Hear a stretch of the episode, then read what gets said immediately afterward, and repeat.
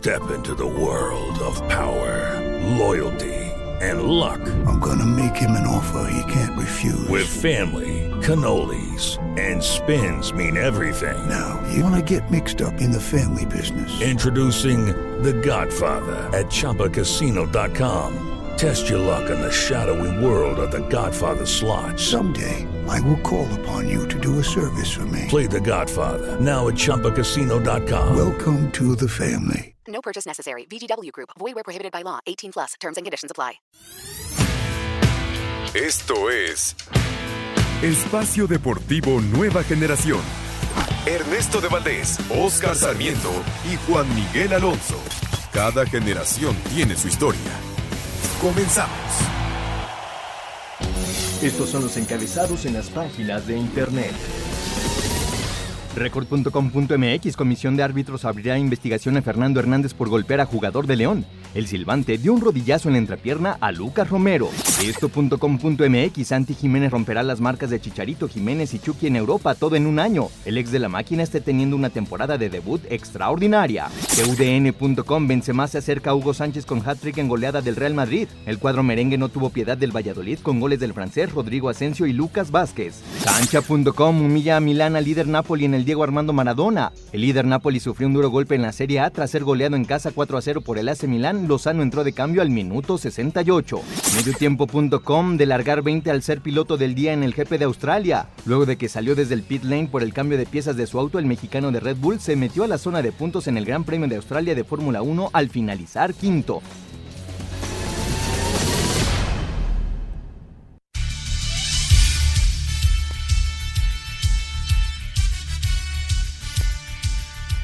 Tal amigos? ¿Cómo están? Un gusto saludarlos como todos los domingos junto a Juan Miguel Alonso, Oscar Sarmiento, su servidor Ernesto de Valdés.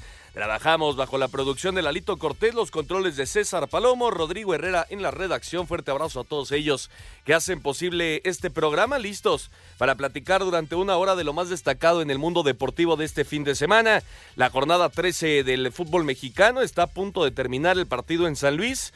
El Atlético de San Luis va ganando 2 por 1 ante Mazatlán y ya está por iniciar también el partido que cierra jornada entre Querétaro y los Pumas. Hablaremos del inicio de las grandes ligas, el abierto de Miami de tenis. Eh, obviamente la actividad de los mexicanos en el extranjero, las ligas europeas y mucho, mucho más. Pero antes, antes te saludo con muchísimo gusto, Juan Miguel Alonso. ¿Cómo estás, Juan? ¿Qué tal, Ernesto? Oscar, amigos que nos acompañan, un gusto estar con ustedes. Está terminando el partido entre San Luis y Mazatlán y queda pendiente uno para cerrar ya la jornada que es el, el arranque del Querétaro Pumas en punto de las 7 con 5 de la noche. ¿Qué es fin de semana, Ernesto?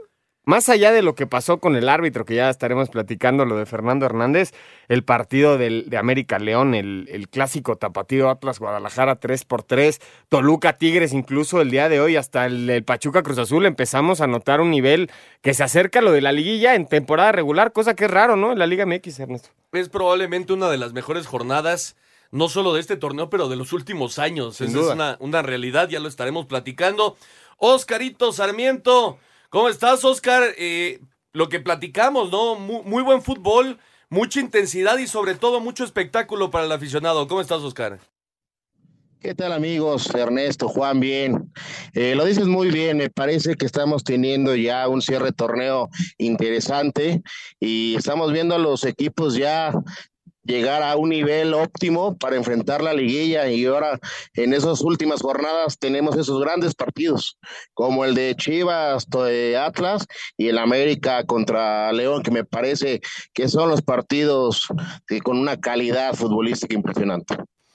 Sí, efectivamente, y, y, justamente vamos a arrancar con este América León, Juan. Eh, estaremos en un ratito más hablando con Lalito Bricio para que nos cuente, pues, qué viene, ¿no? Para, para el Curro Hernández. Eh, obviamente, eh, pues ese rodillazo que es muy claro y que eh, la toma lo pone en evidencia, pues tendrá que venir acarreado de algún tipo de sanción. Pero en el juego, Juan, eh, me parece que es, en cuanto a intensidad, el mejor sí. del torneo, por mucho, en un ida y vuelta de ambos equipos, de muchas oportunidades, de goles anulados, de tarjetas rojas para los técnicos que casi se agarran a golpes. Larcamón acabó con la playera rota. En fin, tuvo de todo el partido ayer en la cancha del Estadio Azteca. Y meramente futbolístico, pues un muy buen, un muy buen partido de, de, dos equipos que sin lugar a dudas son grandes candidatos para estar de, en liguilla de forma directa y obviamente para pelear por el título. Creo que todo el mundo está de acuerdo que el primer tiempo fue de León. Eh, ocasiona muchísimas de gol, pero lo que le está pasando a América es que antes de que le hagan daño le anulan gol al principio y al final de, del encuentro. Al final del encuentro, cuando va ganando la América 2 a 1, hay dos goles anulados por parte del equipo de las Águilas y después viene el gol de, de León. Yo creo que esa ida y vuelta que, que, tuvo ese ritmo es el que se busca obviamente en la liga.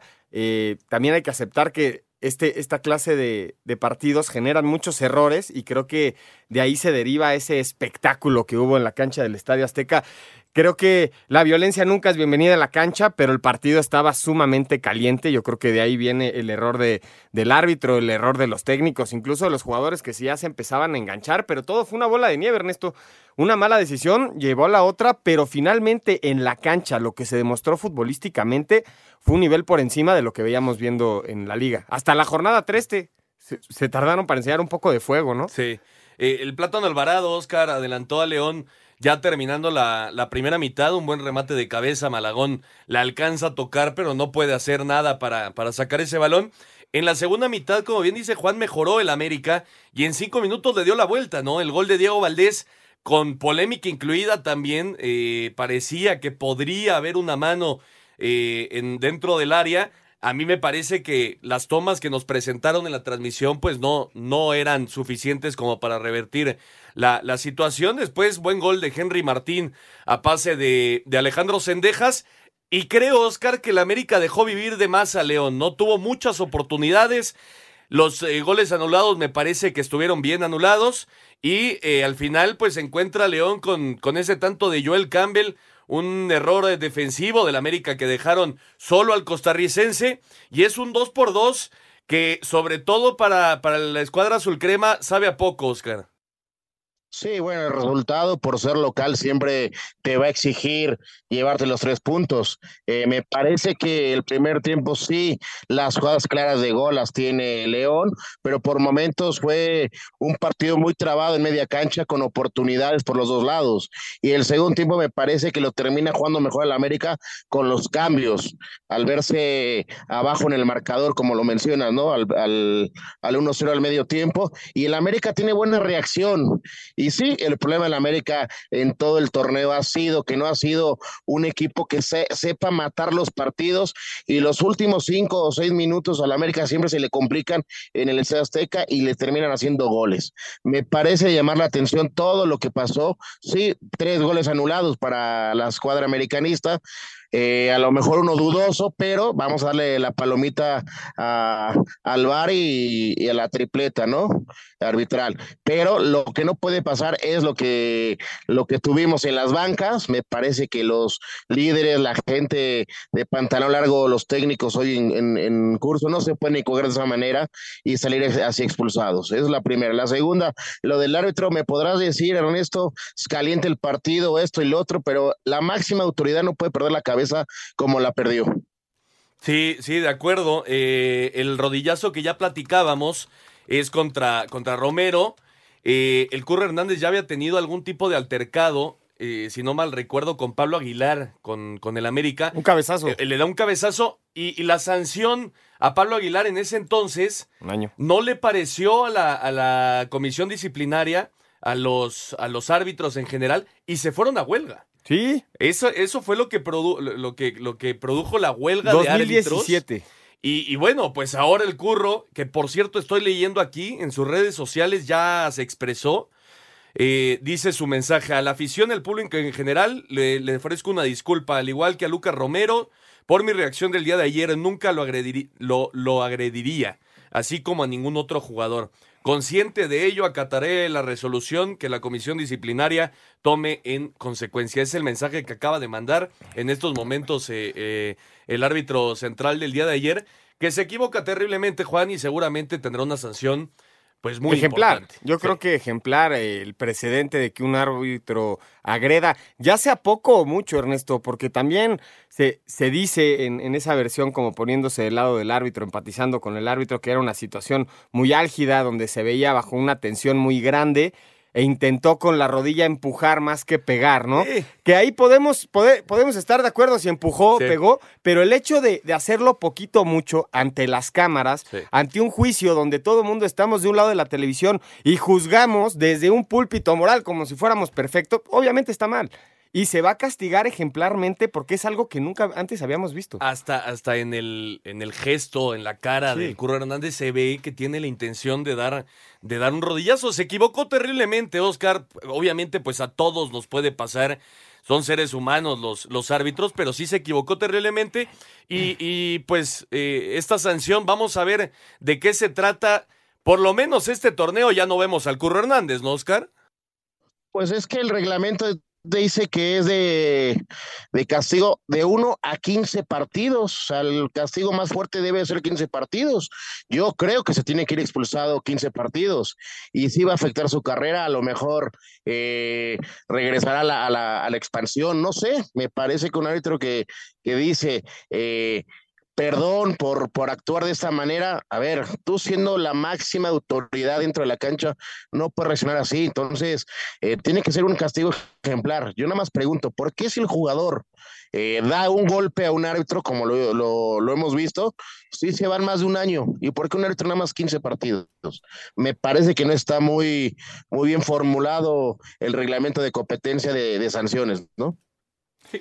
Yo, yo, yo la pregunta que tengo es, no existe una regulación para este tipo de acciones. Esto es un. No existía en el reg- no, exi- no existe en el reglamento. Va, va a sentar un precedente Sí. para que alguien tenga la autoridad fuera de la cancha de decirle al árbitro, señor, sálgase de la cancha. Porque también está la versión que decían, es que León se tuvo Que haber expulsen. salido y No. que expulsen al Sí, árbitro, sí, claro. No existe, ¿eh? Que por cierto, Romero salió a declarar, ya lo estaremos escuchando, que él en ese momento dijo, son cosas de la cancha, yo creo que no Sí. fue intencionado. O sea, también me parece que el, el, el cómo lo tomó el jugador de León eh, salvó un poco a Hernández. Y también se dice que Hernández se acercó al vestidor de León a decirles A que había sido accidental, que fue una reacción que se sintió, bueno, no, no, no, no agredido ni aludido, pero que fue una acción intencional, pero aquí es donde ya no entra bien en el discurso, porque se ve claramente que el movimiento que hace con las rodillas para alejar al futbolista y el futbolista también ayuda mucho tirándose al piso, ¿no? Oye, Oscarito, y al Arcamón y al Tan Ortiz, pues yo, yo creo que también mínimo dos partidos, ¿no?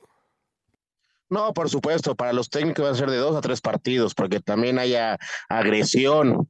O sea, cómo le, el Tano le rompe la playera al Arcamón, ¿no? Me parece que ahí sí se van a llevar dos o tres partidos mínimo. Y del otro tema, eh, yo no creo que es intentar o dar, o sea, es una agresión. Eh, si el jugador sale, bueno, lo que pasa en la cancha se queda en la cancha, pero hoy por hoy tenemos el tema de la evidencia en redes sociales, con todo lo que se tiene la tecnología, es muy visto y esto va a dar un golpe durísimo en cualquier parte del mundo, ¿eh? Sí, ya le está dando la, la vuelta, obviamente, la noticia al mundo deportivo. Y bueno, ya estaremos platicando entonces con, con Lalito eh, Bricio para que nos cuente un poco más del tema arbitral, es lo sucedido ayer en la cancha del Estadio Azteca. Mientras vamos a escuchar las declaraciones, fue una auténtica locura lo que se vivió ayer en la cancha del Estadio Azteca. Con gol de Joel Campbell en tiempo de reposición, León rescató un punto del Azteca al empatar a dos ante el América dentro de la jornada 13 del clausura, en un partido donde salieron expulsados los dos técnicos, Fernando Ortiz por las Águilas y Nicolás Larcamón por la Fiera, y en donde además se ve que el árbitro, Fernando Hernández, le da un rodillazo al jugador de León, Lucas Romero, por lo que la comisión disciplinaria abrió ya una investigación. Del empate habla el auxiliar del América, Peter Telemaque. Creo que nosotros creamos más oportunidades, tuvimos en algunos momentos cuando estuvimos 2 a 1 para, para poder liquidar. Al final creo que ellos se encuentran con una jugada ya en tiempo de compensación y, y bueno, un 2-2 que, que, nos deja un sabor agridulce porque tratamos de seguir generando. Por su parte, el auxiliar de la Fiera, Javier Verges, señaló. El punto es, eh, más allá de lo numérico, que, que termina siendo con, por cómo se dio y sobre la hora, un buen punto. Creo que hicimos los méritos para ganarlo deportivamente y seguimos estando en un lugar de privilegio de la tabla que hay que, hay que defenderlo fecha a fecha y que los partidos van a ser así, sobre todo con rivales de tanta jerarquía. Perfecto, pues ahí está parte de las declaraciones. Vamos a hacer una pausa. Regresando, vamos a escuchar todo lo demás que se dijo, incluido lo que dijo el Tan Ortiz, que estuvo inclusive cerca de llegar al llanto, hablando de la pelea con Nicolás Larcamón. Y platicamos con Lalito Bricio. Vamos a una pausa y regresamos con mucho más aquí en Espacio Deportivo, Nueva Generación. Ningún jugador es tan bueno como todos juntos. Espacio Deportivo Nueva Generación. Un tuit deportivo. Qué locura de carrera, al final tuvimos una buena recuperación y logramos minimizar el daño de un sábado frustrante. Buen resultado para el equipo al final. Ahora estoy deseando que llegue el próximo en Bakú, arroba S. Checo Pérez. El técnico del América Fernando Ortiz y el de León Nicolás Larcamón protagonizaron un conato de bronca en las bancas en el segundo tiempo durante el juego entre ambos equipos en el Azteca dentro de la jornada 13 del clausura. Incluso en los empujones Larcamón terminó con la playera rota, por lo que ambos fueron expulsados por el silbante Fernando Hernández. En el camino a los vestidores se fueron retando, aunque no pasó a mayores. Al término del encuentro, el estratega de las Águilas reveló que el entrenador de la Fiera insultó a su mamá. Yo voy a decir una sola cosa y y soy de la idea de los que lo que sucede en campo queda en campo. Pero cuando hay un insulto hacia mi mamá, no, no. El titular de la Comisión de Árbitros, Armando Archundia, dijo que está en investigación los hechos acontecidos con el árbitro Fernando Hernández, a quien se le ve dando un rodillazo al jugador de León, Lucas Romero, en el partido de la Fiera ante el América dentro de la jornada 13 del clausura en el Estadio Azteca, y dijo que será este lunes cuando se dé a conocer la resolución. Vuelvo a lo mismo, soy respetuoso y ya tomamos una decisión nosotros de investigar, analizar las cosas y listo, le daremos la solución el día de mañana, como lo, eh, lo comentamos en el comunicado. Vuelvo a lo mismo, mañana se enterarán de todo. Hoy tenemos reunión y ya platicaremos. mañana les daremos la solución. Queremos ser respetuosos, lo seguiremos siendo y este, estamos en investigación analizando la situación. Volvemos a lo mismo, estamos analizando, no podemos decir nada porque todavía no revisamos todo con lujo de detalles. Eh, ellos tendrán también su versión, nosotros analizaremos lo que nos corresponde. Así, Deportes Gabriel Ayala. Perfecto, ahí está lo que se dijo después de este América León y saludamos con muchísimo gusto a Lalito. Lalito, gracias por tomarnos la llamada, pues para platicar este tema de del Curro Hernández y en general de lo que sucedió. Mucho que platicar en el tema arbitral este fin de semana. ¿Cómo estás, Lalito? Oscar Juan, Juan, Miguel Ernesto, le saludo con el afecto de siempre. Pues sí, fíjate que todo se descompuso en el partido, iba muy bien, el partido iba muy bien el árbitro. Cuando cae el gol del empate de la América, piden una mano del jugador americanista que ya está comprobadísimo que no fue mano, ¿sí? Por las tomas, por los, eh, las repeticiones, ya hay en redes sociales y en muchos lugares eh, situaciones en las que se afirma que no fue mano, no se comprueba que no fue mano. yo pienso que al árbitro le faltó un poco de, aunque ya es un árbitro experimentado, le faltó un poco de, recursos, porque dicen que el, que el VAR se estaba tardando. Bueno, si el VAR se está tardando y te empiezan a rodear los jugadores y te empiezan a hostigar, a ver, momento, les haces la seña del VAR y se acabó. ¿Quién te va a seguir reclamando si haces la seña del VAR? Y ya vas y lo revisas. El, el, VAR te autoriza a poder revisar una jugada para ganar en credibilidad. Si está la, situación muy álgida eh, y es un partido importante y está muy, grave la situación, para ganar credibilidad, eso está en el protocolo del VAR, tú puedes ir a checar la jugada, entonces ves que se te está descomponiendo el partido, que los jugadores están muy agresivos, todo, a ver, los 11 me están pidiendo que fue mano, es probable que haya sido mano, deje, como dijo el perro Bermúdez, déjenme ver. Y vas y la checas. Oye, Lalito. Te quitas de encima a todo el mundo, pero no ocurrió así. Ah. Sí. Oye, Lalito, estábamos leyendo ahora el comunicado que sacó el Curro Hernández hace apenas algunos minutos y dice que va a acatar la resolución de la comisión disciplinaria, eh, bueno, que se tome en consecuencia de, las acciones. ¿Tú cómo lo ves? ¿Qué, qué, ¿Cuántos partidos o cuánto tiempo fuera el Curro Hernández? Mira, es irrefutable que le dio un rodillazo. Entonces, pues no le queda otro. Qué bueno que él asume su responsabilidad y que diga, sí, le di un rodillazo y voy a acatar la, solución que dé la comisión disciplinaria. Muchos se quejan de que la comisión de árbitros ya mandó el caso a la disciplinaria. Pues, ¿te das cuenta? El América agrede un jugador del América al árbitro. No, que lo sanciona el América. No, pues que lo sanciona la disciplinaria. Yo aplaudo que la, que la comisión de árbitros diga, a ver, aquí hubo una falta, que la sancione la disciplinaria. Ahora, la disciplinaria dice que el castigo es de 1 a 15 partidos y una multa de 90 a 500 sumas. San se acabó. Todos dicen, no vuelve a pitar, que lo corran, ¿por qué lo van a correr? Mira, los reglamentos están para establecer la certeza jurídica, no para impartir justicia, sobre todo para, para establecer la certeza jurídica. Y la certeza jurídica es que la pena que corresponde a la falta que cometió el curro es de 1 a 15 partidos y se acabó. Que le den 15 partidos si quieren, que lo multen con 500 sumas y acabando los 15 partidos, puede pitar el señor. ¿Cuál es el problema? No mató a nadie. Oye, Lalo, ¿cómo estás? Te saludo a Juan Miguel Alonso desde este lado. Más allá si nos gusta o no nos gusta la decisión que mencionas, eh, la, justicia que se haga presente, como dices, ya existe un reglamento para sancionar esta pena. Yo te quería preguntar, ¿existe algún precedente de este tipo de actuar que un árbitro agreda a un jugador y se le haya penalizado? No, que yo recuerde no, que yo recuerde no, no, no, no. En el fútbol mexicano haciendo uso de memoria. No si ha habido algunos incidentes que, que llega a haber algunos contactos, pero no, no han trascendido. En, otros, en otras latitudes sí ha pasado, ¿no? Pero aquí en México es la primera vez que esto ocurre, ¿no? Es lamentable. Yo no estoy justificando al curro, simplemente que, que no quieran correrlo del arbitraje, que no lo quieran correr del fútbol, porque ya está tipificado cuál fue su delito y está tipificado una pena para su delito y se, se acabó, ¿no? ¿Cuál es el problema? Yo no veo mayor gravedad.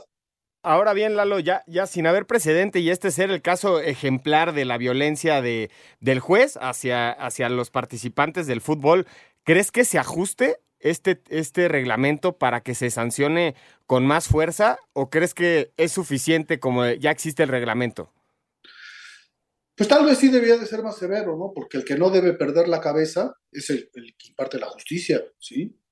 Es un abuso de autoridad, tal vez sí se debía de modificar el, reglamento, pero mientras no se modifique, así está, así está el reglamento y, lo tenemos que acatar, ¿no? No, no, no tiene por qué trascender más allá que, que, lo corran, que porque es árbitro FIFA y que el reglamento no dice que si eres FIFA te van a sancionar con mayor severidad. Y la FIFA yo no creo que tenga que intervenir porque esto lo, hizo en un partido eh, doméstico, no en un partido de FIFA. ¿no? Igual le, acá, le, le acarrea problemas con FIFA y si le quitan el gafete puede seguir pitando perfectamente aquí en el fútbol mexicano. ¿Quién sabe qué pase a nivel FIFA? ¿no? Ahí sí me escapa mi entendimiento porque son muy raros estos cuates. Pero aquí en México no, debe, no tiene por qué tener mayor problema para continuar su carrera después de cumplir con la sanción. Oscarito. Justo lo que decía Lalito, me parece que sí es una falta grave, pero pues ya está en manos de, los sindicatos, ahí de la gente de la comisión de arbitraje, y vamos a ver la, la, decisión de cuántos partidos, como dice Lalo, entre uno y quince, ¿no? Y el tema, vamos a ver qué, cómo actúa, si llega a actuar la FIFA eh, en el tema del gafete FIFA. Sí, otra cosa importante de destacar es que muchos se quejan, dicen, no, es que es un año, le un año, un jugador le pega al árbitro, se va un año. Eso ocurrió con Cermatel y Ramos Rizo hace años, hace 25 años. Ya el reglamento cambió. Un futbolista que le agrede al árbitro no se va un año, se va igual de 1 a 15 partidos. En el caso de que, de que la agresión sea sobre un oficial, la disciplinaria puede ampliar el castigo a más de 15 partidos y la, la, junta es, la multa es más severa en el caso del, árbitro que agrede al futbolista es de 5.000, de 500 sumas, y en el caso del futbolista de 3.000 lumas. Pero solamente varía la, multa y hay un, hay un asterisco que dice que en el caso de que la agresión sea sobre un árbitro o sobre un oficial, se puede ampliar el castigo, pero no dice que es a un año, ¿sí? Entonces ahora todo el mundo dice es que si un futbolista le pega al árbitro se va a un año y ahora el árbitro al, al futbolista se tiene que ir más de un año, ¿no, señores? Ya no es así, ya no es así, vamos acatando las disposiciones reglamentarias porque son para establecer la certeza jurídica. Oye, Lalito, ya para acabar y agradeciéndote por tomarnos la llamada, eh, para el Tan Ortiz y para el Arcamón, ¿qué? ¿Tres juegos? Pues sí, mira, yo pienso que, para ellos también debía de ser la, eh, eh, la condena pública, ¿no? Porque todo el mundo se va sobre el árbitro y nadie les dice a los jugadores que son, que se la pasan engañando, que se la pasan provocando, que todo el mundo se empuja, que todo el mundo se agrede. Es lamentable que, igual como el árbitro debe tener una actitud impecable y un comportamiento digno, también los, los directores técnicos son responsables de su equipo y que hagan ese, ese, ese espectáculo barrio bajero me parece de lo peor, ¿no? Y, ante la impunidad popular, porque nadie los acusa de nada. ¡Ay, se rompieron la playera! ¡Ay, se retaron a golpes allá afuera! ¿Y, quién, quién, los condena? No ensucien el fútbol, edúquense, eduquen a la gente, sean un ejemplo. Esto es cuestión de cuna, ¿eh? no, sean, no sean groseros. Esa condena debe ser para, para los directores técnicos, independientemente que les echen 3, 4 o 5 partidos. Correcto, pues Lalito, muchísimas gracias de verdad por eh, aclararnos todo este tema arbitral que tanta polémica levantó el día de ayer. Fuerte abrazo y bueno, estamos pendientes, ¿no? De, de qué pase con estos temas. Claro, con muchísimo gusto y condenemos, condenemos cualquier acto de violencia, erradiquemos la violencia y las majaderías de nuestro querido fútbol, porque esas palabras de juega limpio, siente tu liga, son una mentira. Buenas noches. Correcto, Lalito, muchas gracias. Hacemos pausa y regresamos con más de la jornada 13 de la Liga MX.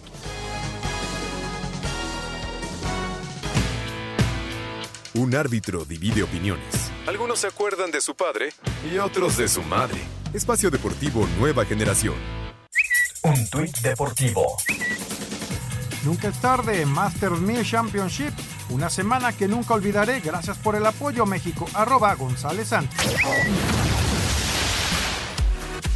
En una edición más del clásico tapatío, los rojinegros del Atlas recibieron a las Chivas Rayadas del Guadalajara y protagonizaron quizá el mejor partido del torneo, terminando empatando a tres goles por bando. El rebaño se fue adelante con goles de Alvarado y Cisneros, sin embargo Atlas respondió antes del entretiempo, con anotaciones de Quiñones y Ociel Herrera. En el complemento, el Chiverío volvió a tomar ventaja con gol de Alexis Vega, sin embargo Quiñones, con su doblete, hizo el 3 a 3 definitivo. Belko Paunovic, entrenador del Guadalajara, se dijo insatisfecho con este resultado. Nos, nos sentimos que podríamos haber eh, aprovechado mucho más, sobre todo una, un gran inicio de la, del partido. ¿no? Eh, te pones con 2-0 adelante y en un partido, en, en un clásico, por supuesto que, que, tiene más importancia, pero no nos olvidemos que nuestro principal objetivo es eh, entrar en la liguilla. Benjamín Mora, entrenador del Atlas, también consideró que tuvieron opciones para ganarlo. Agridulce, diría yo, agridulce porque creo que hicimos un partido muy decoroso en el funcionamiento Creo que hicimos eh,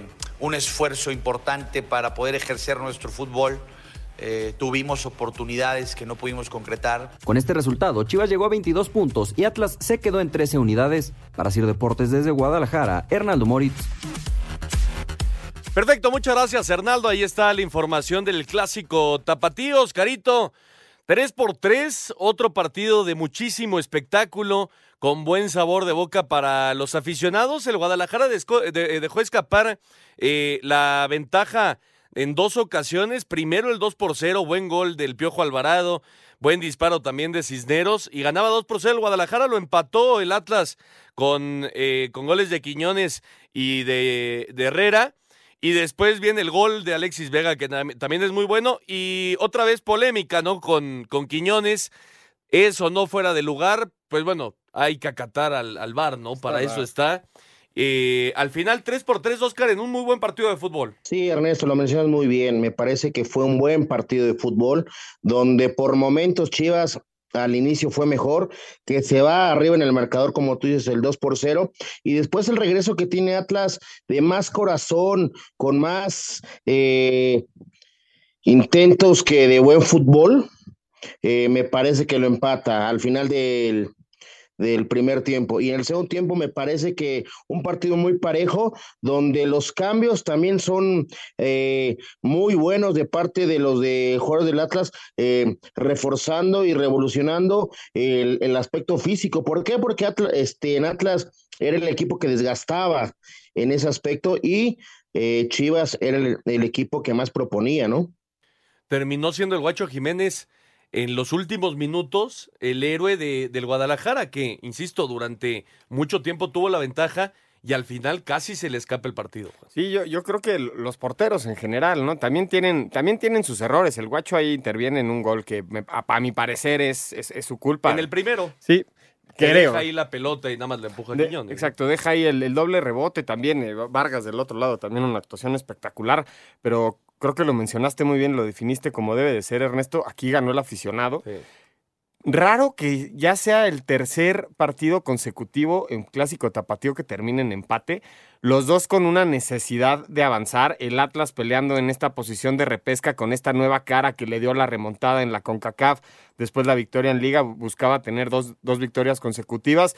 Con esto el Atlas suma su cuarto empate como local y las Chivas, que era un equipo que como visitante estaban sacando muchos puntos, no logra hacer la alzada y creo que el equipo de Chivas se equivoca porque finalmente tener esa ventaja ante tu acérrimo rival no la puedes dejar ir. ¿eh? Sí, no, de acuerdo, de acuerdo, pero le termina sirviendo más, Oscar, el empate a las Chivas, ¿no? Llegan Sí. a 22 puntos y están a solo dos del América en puestos de, de clasificación directa. El Atlas, pues ahí eh, rascando puestos de repechaje.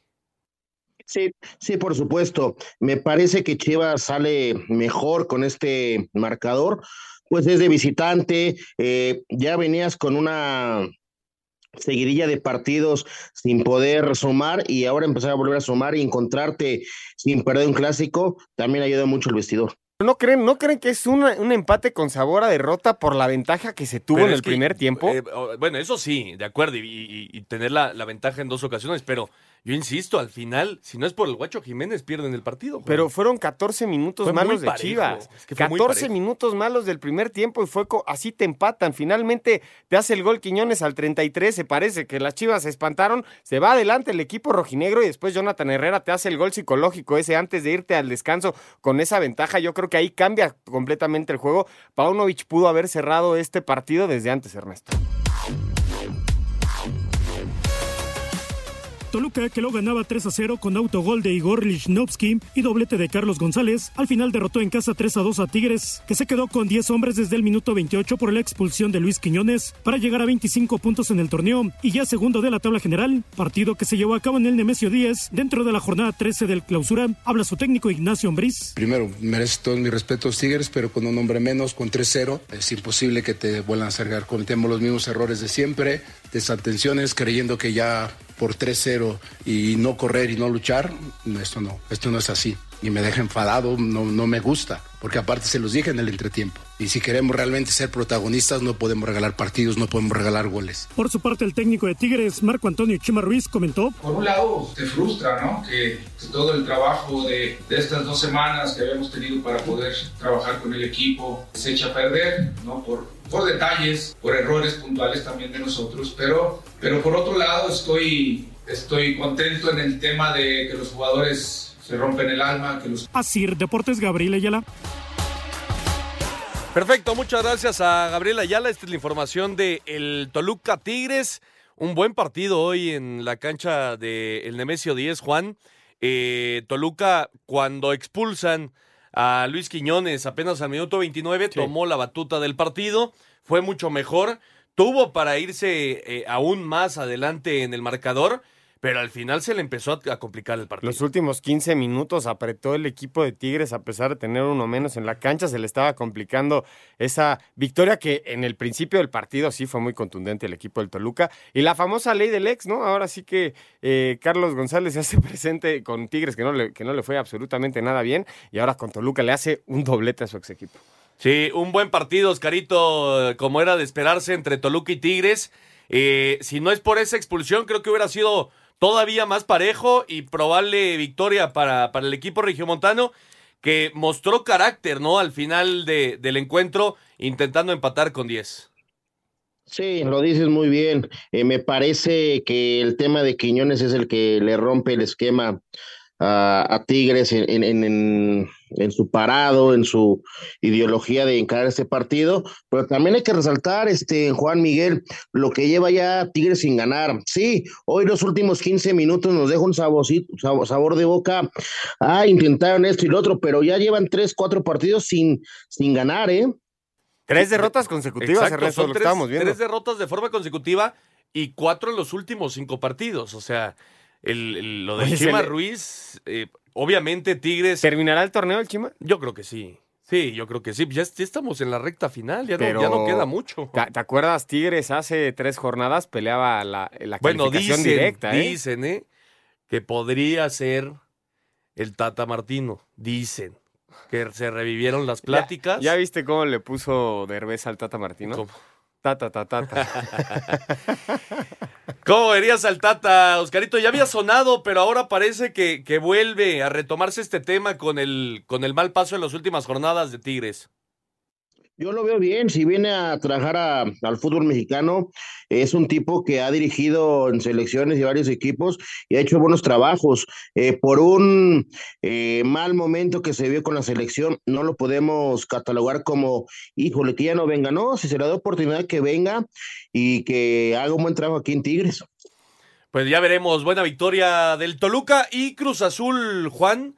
El Cruz Azul, vaya victoria que fue a sacar a Pachuca, eh, sin ser espectacular ni mucho menos como nos tiene acostumbrados los equipos de, del Tuca Ferretti.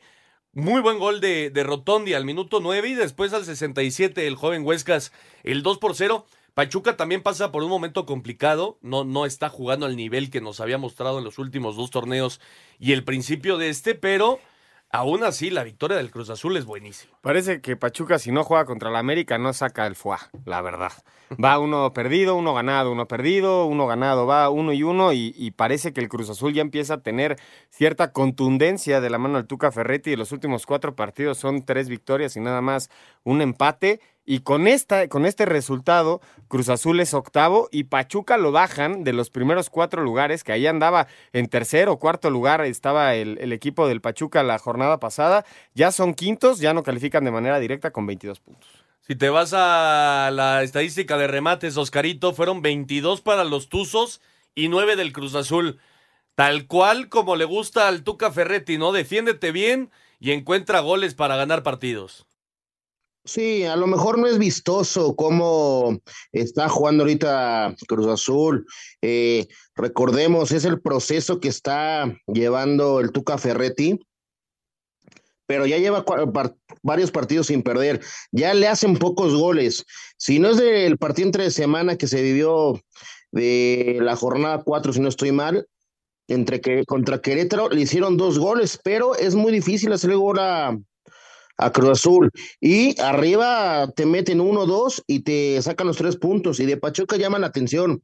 También recordemos que es un equipo que, que ha estado cojeando mucho en, en este torneo y de local le están sacando los puntos, ¿eh? Sí, sí, Pachuca ha entrado en un pequeño bache, pero bueno, lo importante será cómo termine el torneo. Vamos a escuchar a Almada y al Tuca Ferretti, victoria de la máquina 2 por 0 en Pachuca. Al son de cero goles a dos en visita al Estadio Hidalgo, la máquina dio campanada sumando sexta victoria del torneo, ahora sobre Pachuca. Carlos Rotondi al minuto 8 y Rodrigo Huescas en el 66 fueron los autores del triunfo. Habla Ramiro Funes Mori, defensa celeste. es para sacarse el sombrero de este, de este equipo. Si bien por ahí no, no pudimos tener tanto la pelota, pero bueno, fuimos efectivos en los goles, luchamos, peleamos y nos llevamos tres puntos importantísimos de, de acá de, de Pachuca. Por su parte, Guillermo Almada, timonel Tuzo, habló así sobre su quinto descalabro de la temporada. nos ocupa el momento que, que estamos viviendo, repito, por la falta de efectividad. Y bueno, sumado a algún error que de- o a- algún aprovechamiento que han hecho los rivales, porque tenemos hoy este, Cruz Azul era un rival con muy buenos jugadores y sabíamos que cualquier error que podíamos cometer, ellos no iban, no nos iban a perdonar y, y- y- y prácticamente sucedió así. Asir Deportes, Edgar Flores. Muchas gracias, Edgar Flores, por la información. Oscarito, vamos a hablar acerca del líder. Monterrey vence 4 por 0 al equipo de Tijuana, ya liga cuatro victorias consecutivas, son primero de la tabla con 34 puntos. Nada más un partido perdido en todo lo que va de la temporada. Fue al principio, me parece, fue contra las Chivas, el empate que tiene y 11 victorias por parte de este equipo de Monterrey que ha sido, me parece, el equipo más contundente del torneo, lo dicen los números, y me parece que la actuación del equipo regiomontano habla por sí sola. Dos goles de Rodrigo Aguirre al minuto 5 y al 22, y después Berterame al 32-76, sentencian la onceava victoria del equipo de Monterrey por parte del equipo de Tijuana, un equipo que lleva cuatro partidos sin conocer la victoria, dos empates, dos derrotas, son quinceavos de la tabla. No levanta el equipo de Tijuana, mi querido Oscar Sarmiento. No, y con la llegada de Miguel Herrera sí nos ha dejado algunas mejoras, pero el equipo no camina. Vamos a ver qué pasa eh, cuando termine el torneo y eh, tengan una reestructuración. Y de parte de Monterrey, me parece que es el, el mejor equipo de la liga, los, los números lo, lo, lo dice, eh, ya es mucha ventaja lo que tiene del primero al segundo, juegan bien al fútbol, eh, hemos visto rotaciones de Bucetich con, con esta plantilla y todos le cumplen. Me parece que es el candidato número uno por lo que está demostrando en este torneo Monterrey. Sí, totalmente de acuerdo. Hablabas de Miguel Herrera, Oscar. Eh, le ha costado trabajo con el equipo de Tijuana. Sabemos que competir con una plantilla como la que tiene Tijuana es un arma de dos filos si encuentras un buen funcionamiento puedes pelear, pero es lo que no ha podido demostrar el, eh, el, técnico, el ex técnico nacional, Miguel Herrera, ¿no? Un buen funcionamiento con Tijuana han sido finalmente resultados que de repente pueden parchar un buen, una, un buen camino, un mal camino, pero parece que la mano de Miguel Herrera en Tijuana no se está viendo, Oscar. También vamos a ser honestos, este, Juan, cuándo llega, en qué, en qué momento el torneo y el equipo también eh, meterlos en cintura, cambiar el, sistema de juego, no se puede hacer de la noche a la mañana, ¿eh? Sí, sí, estoy, estoy totalmente de acuerdo contigo. Tenemos que hacer una pausa, Oscar, pero regresando seguimos platicando acerca de esta jornada 13 de la Liga MX. Se está jugando el partido entre Querétaro y el equipo de Pumas, minuto 38, 0 por 0. A Querétaro le urge ganar pero no más que a los Pumas que andan, andan muy mal. Está Alpizar al frente, Mohamed será eh, hasta la próxima semana. Y también tenemos pendiente el partido de San Luis contra Mazatlán, que gana San Luis 2 por 1. Eh, ya hablamos de la victoria del Toluca el día de hoy 3 por 2 y también nos falta un partido que fue la victoria del Puebla que no ganaba como visitante en todo lo que va el torneo. Hacemos una pausa y regresamos también para hablar del tenis y qué pasó en la Fórmula 1 en el Gran Premio de Australia. Regresamos.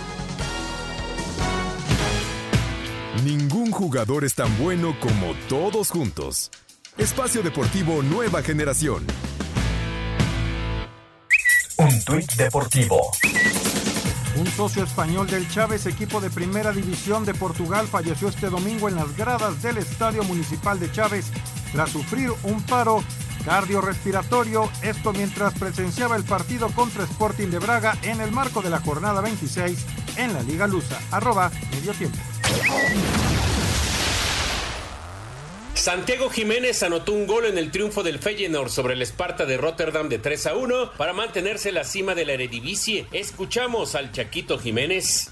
siempre trato de, dar lo mejor de mí, de, de mejorar cada día y obviamente poner mi fe en Dios y sé que, paso a paso haciendo estas cosas, eh, solito las estadísticas van dando frutos. El PSV Eindhoven le ganó 4-2 al NEC. Eric Gutiérrez jugó todo el encuentro y recibió una tarjeta amarilla. Ajax empató a cero con el Go Ahead Eagles. Edson Álvarez fue titular y Jorge Sánchez salió de cancha al 87. En España, Javier Aguirre vio en la tribuna el empate a cero entre Osasuna y Mallorca. Girona derrotó 2 a 1 al Español. César Montes fue titular. En Italia, Napoli fue goleado por el Milán 4 a 0. Irving Lozano ingresó a la cancha al 68. Cremonese perdió 3 a 1 con el Atalanta. Johan Vázquez entró de cambio al 67. Guillermo Ochoa evitó la derrota de su equipo en el empate a uno entre el Especia y el Salernitana. En Bélgica, el Genk venció 2 a 1 al Out Keverly Leuven. Gerardo Arteaga jugó todo el encuentro. En Grecia y en los playoffs, AEK derrotó 1 a 0 al Pauk Salónica. Orbelín Pineda jugó los 90 minutos. En la Major League Soccer, San José venció 2 a 1 al Houston Dynamo. Héctor Herrera participó todo el cotejo. Colorado Rapids y Los Ángeles FC igualaron a cero. Carlos Vela jugó 74 minutos. Para Sir Deportes, Memo García. Jornada 29 en la Premier League, Newcastle derrotó 2-0 al Manchester United, Arsenal 4-1 al Leeds, Aston Villa sorprendió 0-2 en casa al Chelsea, club que determinó el cese del estratega Graham Potter, mientras que Liverpool sigue en caída libre ahora al perder 4-1 contra el Manchester City. Fecha 27 de la Liga Española, con triplete de Benzema, Real Madrid despertó y goleó 6-0 al Valladolid. Habla Carlo Ancelotti, estratega merengue. Ha vuelto el acierto que hemos tenido casi siempre los delanteros han sido muy, muy eficaces, muy, muy contundentes. Combinado bien juntos, eh, desde ahí el, partido ha, sido bastante sencillo. Superioridad que replicó Barcelona al imponerse de visita 0-4 al Elche, mientras que Atlético de Madrid venció 1-0 al Betis. Jornada 28 en la Serie A, Inter cayó 0-1 ante Fiorentina, Roma goleó 3-0 al Sampdoria, Lazio superó 2-0 a Monza y Napoli fue sorprendido 4-0 por el Milan. Fecha 26 de la Bundesliga, doblete de Thomas Müller comandó victoria de Bayern München 4-2 sobre Borussia Dortmund, Leverkusen doblegó 3-0 al Schalke 04, similar marcador a favor de Unión Berlín sobre Stuttgart, al tiempo que en la Liga Francesa PSG cayó 0-1 ante Lyon, Marsella igualó a 1 contra Montpellier, Montpellier y Mónaco se impuso 4-3 ante Racing de Estrasburgo. Asir Deportes, Edgar Flores. Buenísimo, ahí está la información de nuestros compañeros, el fútbol internacional, los mexicanos en el extranjero. Por, cierto, Querétaro y Pumas están 0 por 0 después de 44 minutos. Eh, dos muy buenas llegadas por parte de Pumas, disparos que estuvieron cerca de ser anotación, pero se mantiene el empate a cero. Si tienen eh, sueño, si tienen ganas de dormir o insomnio, pongan el partido ahorita, por favor. Oye, el tema de fútbol internacional que Qué rara victoria esta del Milan 4 por 0 contra el Napoli, ¿no?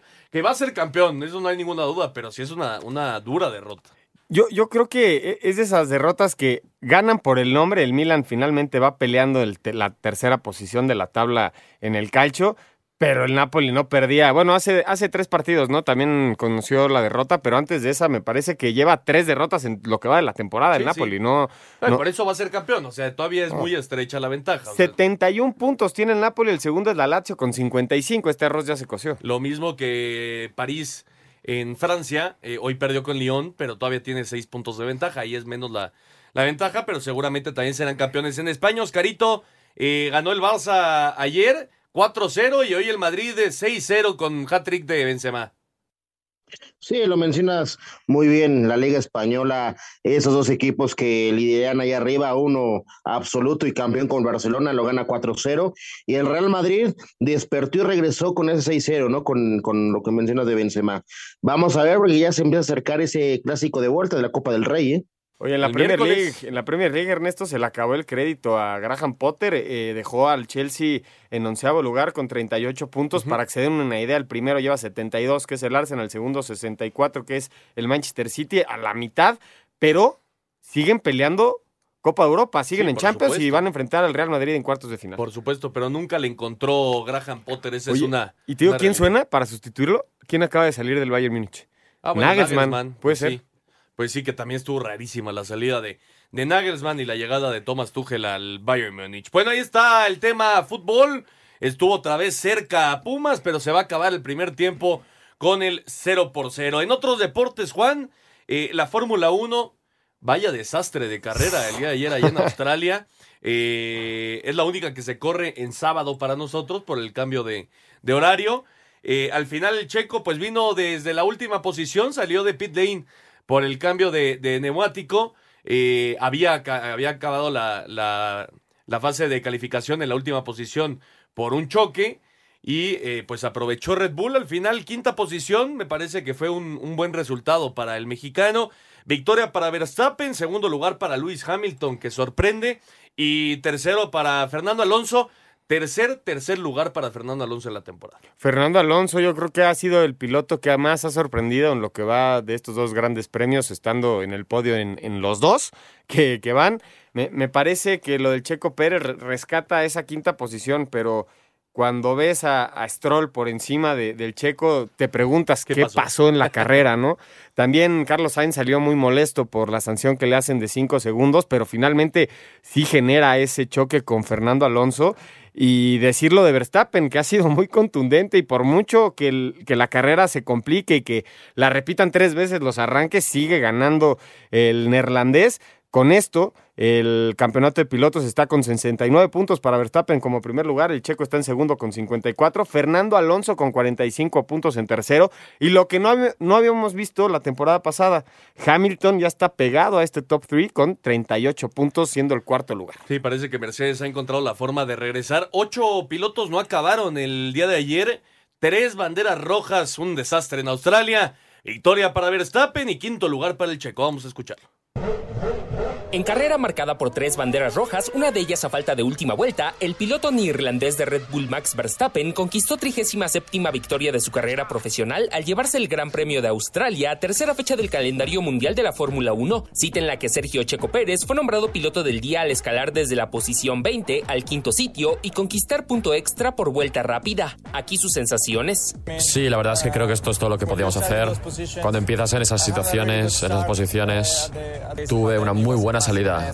Eh, pasé a tres, pero después fue un desastre. Tuve que esquivar coches. Cuando miras dónde empezamos y lo difícil que era adelantar aquí con el DRS que teníamos. Pero bueno, nos las apañamos para limitar los daños de ayer. Luis Hamilton y Fernando Alonso completaron el podio. Russell, Albon y Leclerc sufrieron abandono en el trazado de Albert Park. Asir Deportes, Edgar Flores. Perfecto, pues ahí está toda la información del Gran Premio de Australia en la Fórmula 1. Y en el Masters de Miami, Juan, obviamente la victoria del el ruso Medvedev en singles contra Yannick Sinner en dos sets, 7-5-6-3. Pero la noticia para nosotros, la victoria de Santiago González, es la primera para el mexicano en Masters 1000. Eh, número 20, el título número 20 de su carrera muy, muy buena victoria para, para Santiago. No, espectacular lo de Santiago González y Robert Vaselin, que ellos son los que eliminan a Kulhoff, que eran la pareja favorita para ganar el, el, torneo. Por parte de las mujeres lo ganó esta Kivitova, le ganó a Rivakina, que era la, la favorita a ganar el torneo pero me, parece que se, empieza a posicionar como uno de los grandes tenistas mexicanos.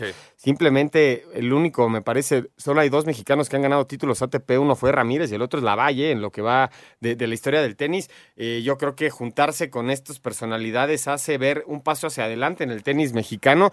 En dobles, en dobles, esperemos que en algún momento se pase en singles. También por ahí está la, la mexicana Fernanda Contreras que está haciendo lo suyo, pero nunca ha tenido un resultado como el que vimos en Miami. Correcto, vamos con la información. El abierto de Miami. En dupla con el francés Roger Vaselin, el nacional Santiago González se coronó campeón del Masters 1000 de Miami, modalidad dobles, al superar por 7-6 y 7-5 a la pareja conformada por el también francés Nicolás Mahut y el estadounidense Austin Krajicek. En exclusiva para Grupo Asir, aquí sus sensaciones. la verdad que muy contento, muy orgulloso de que después de tantos años haya capturado un título de Master 1000 y bueno, con muchas ganas de, seguir, de seguir jugando, de, seguir con mis objetivos. Nuestro objetivo como, como equipo con Vaseline es tratar de a final de año estar en el máster de Turín de, los ocho, de las ocho mejores parejas. Todavía es un año muy largo, pero lo vamos a intentar. Al tiempo que el ruso Danil Medvedev se llevó la corona en singles superando 7-5 y 6-3 al italiano Yannick Sinner, mientras que en la rama femenil llegó el título 30 en la carrera profesional de la checa Petra Kitova, doblegando 7-6 y 6-2 a la kazaja Yelena Rybakina. Asir Deportes, Edgar Flores. Muchas gracias a Edgar. Ahí está la información del tenis y nosotros vamos a ir al 5 en 1 para terminar. Cinco noticias en un minuto. El árbitro Fernando Hernández le dio un rodillazo a Lucas Romero de León en el juego ante América. Escuchemos al titular de la comisión de arbitraje, Armando Archundia. Vuelvo a lo mismo, soy respetuoso y ya tomamos una decisión nosotros de investigar, analizar las cosas y listo, le daremos la solución el día de mañana como lo, eh, lo comentamos en el comunicado. En el cierre de la jornada 13 en el fútbol mexicano, en estos momentos Querétaro contra Pumas, San Luis derrotó 2 por 1 a Mazatlán y Toluca 3 por 2 a Tigres. En la IndyCar, Patricio Ward termina segundo en Texas y se coloca como líder general. En el Gran Premio de Australia, Mark Verstappen se lleva la carrera, Sergio Pérez salió último y terminó quinto. En el tenis, el ruso Daniel Medvedev se corona campeón, mientras que en las damas, la checa Petra Vitova en Miami y en dobles, el mexicano Santiago González logra su primer título. Perfecto, muchas gracias a Ahí está el 5 en 1 para terminar. Oscarito, nos estamos despidiendo. Medio tiempo, 0 por 0, Querétaro y Pumas. Correcto, 0-0, mejor Pumas. Que tengan buena semana, un abrazo. Nos estamos despidiendo, Juan. Eh, Próxima semana, actividad de Copa. Se juega la semifinal de la Copa de Países Bajos. Actividad del PSF, Feyenoord y Ajax. Y también en la italiana, el Cremonese se enfrenta a la Fiorentina el miércoles. Y también el Real Madrid contra el Barcelona. Correcto. Vámonos, Juan. Nos vamos. Muchas gracias a todos por acompañarnos. Esto fue Espacio Deportivo Nueva Generación. Que tengan una excelente semana. Nos escuchamos el próximo domingo. Fútbol, béisbol, americano, atletismo, todos tienen un final. Termina Espacio Deportivo Nueva Generación. Ernesto de Valdés, Oscar Sarmiento y Juan Miguel Alonso. Cada domingo de 7 a 8 de la noche por 88.9 Noticias. Información que sirve. Tráfico y clima cada 15 minutos.